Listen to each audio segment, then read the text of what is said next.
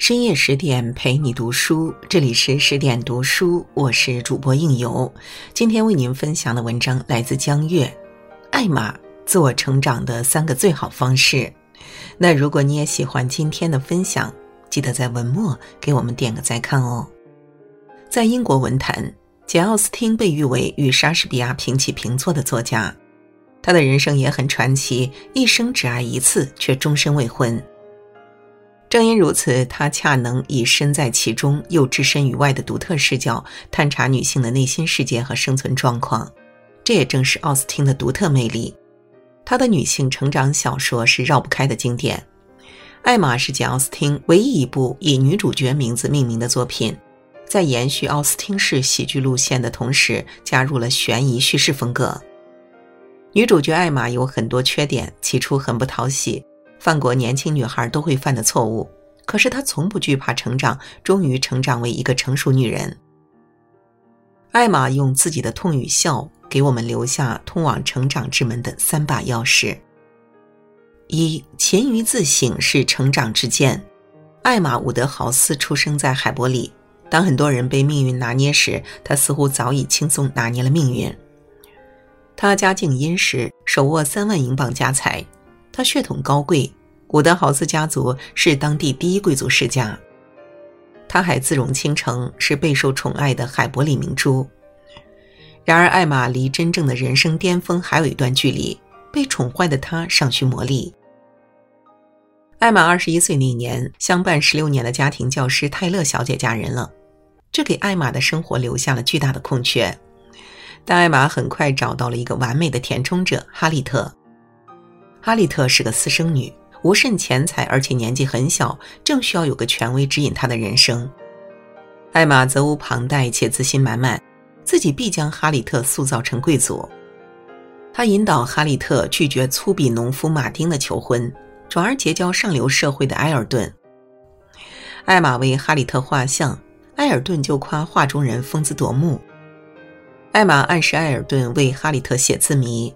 埃尔顿便借机写下精妙的情诗。看着埃尔顿大献殷勤，哈利特粉面含羞。艾玛正得意于好事将近，埃尔顿却握住了艾玛的手，热切求爱。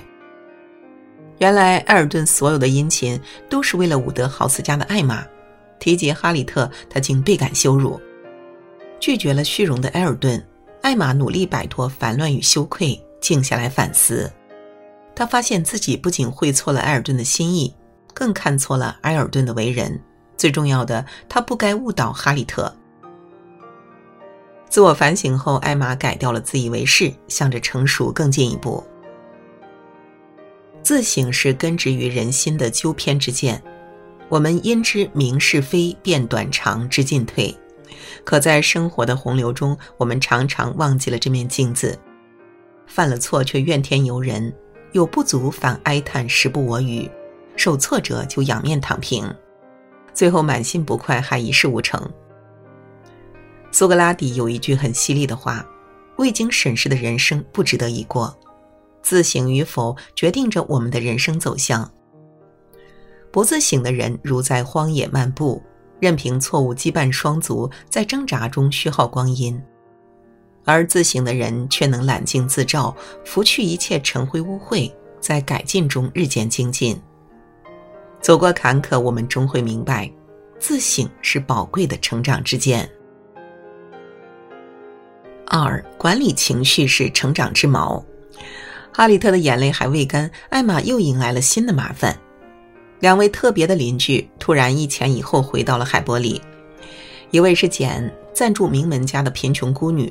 才貌出众，艾玛讨厌他没有理由。另一位是弗兰克，幼年丧母后被舅父收养，因而获得了贵族身份。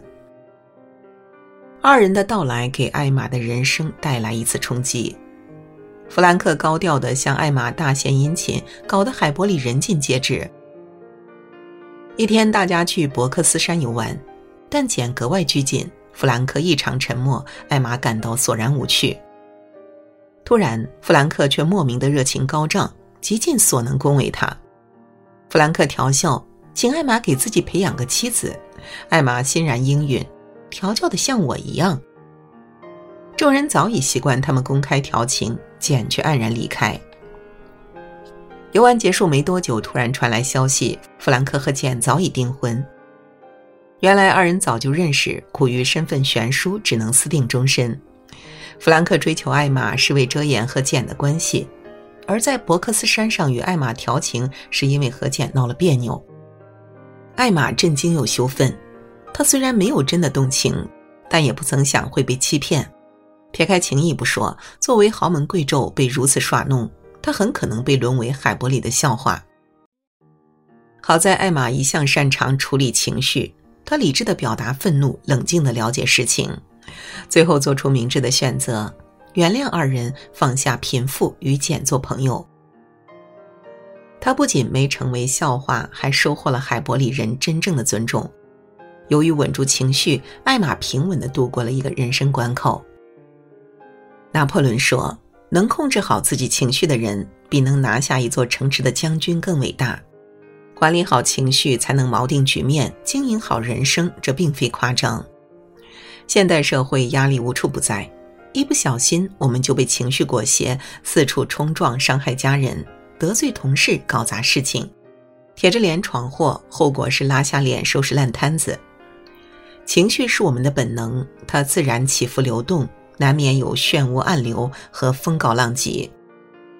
管理情绪却是本事，这决定我们的生活是平澜江阔还是波涛汹涌。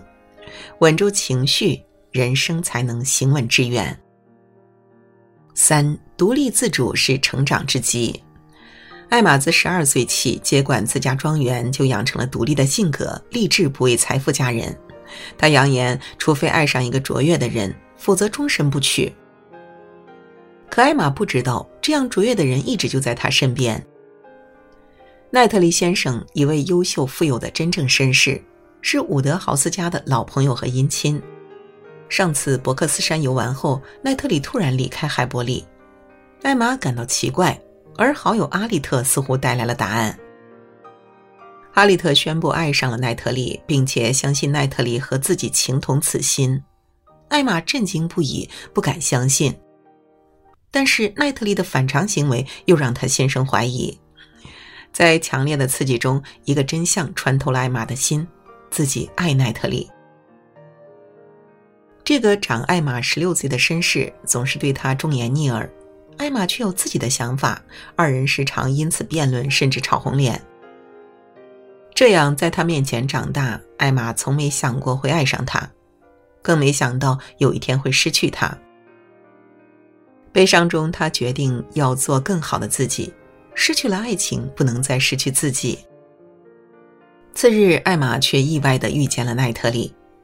原来奈特里突然离开是嫉妒弗兰克和艾玛调情，得知艾玛被弗兰克利用后，又匆忙赶了回来。这位一向稳重的绅士此时突然到达了情感的火山口。艾玛以为他终于要谈哈利特了，绝望间却听到他炽热的表白：“最爱的艾玛。”多年的老友终成眷属，可是婚后如何生活又成了难题。无论出于个人生活习惯，还是照顾体弱的父亲，艾玛都不愿离开自己的家。于是两人一反风俗，奈特里搬进艾玛的庄园生活。因为足够独立，艾玛如愿地拥有了卓越的爱人，并按自己的方式去生活。车尔尼雪夫斯基说：“没有完全的独立，就没有完全的幸福。独立自主是人生幸福的基石。”经济上的独立自主，铺就一个人坚实的底气；精神上的独立，定义一个人真正的内核。在此之上，才能得外物，得他人，得成功。而离开这块基石，稍有风吹草动，人生便会摇摆不定。独立自主是成年人必备的清醒。最初，作者简·奥斯汀觉得，艾玛是一个除了我自己以外没人会喜欢的女主角。然而，小说发表后，艾玛却得到了万千读者跨越百年的偏爱。艾玛最打动人的不是美貌、财富或地位，而是她在成长中展现出的生命力。她最终收获了更好的自己、诚挚的友谊，还有幸福的婚姻。艾艾玛的故事韵味绵长，她的成长是那么真实，仿佛有我们每个人的影子。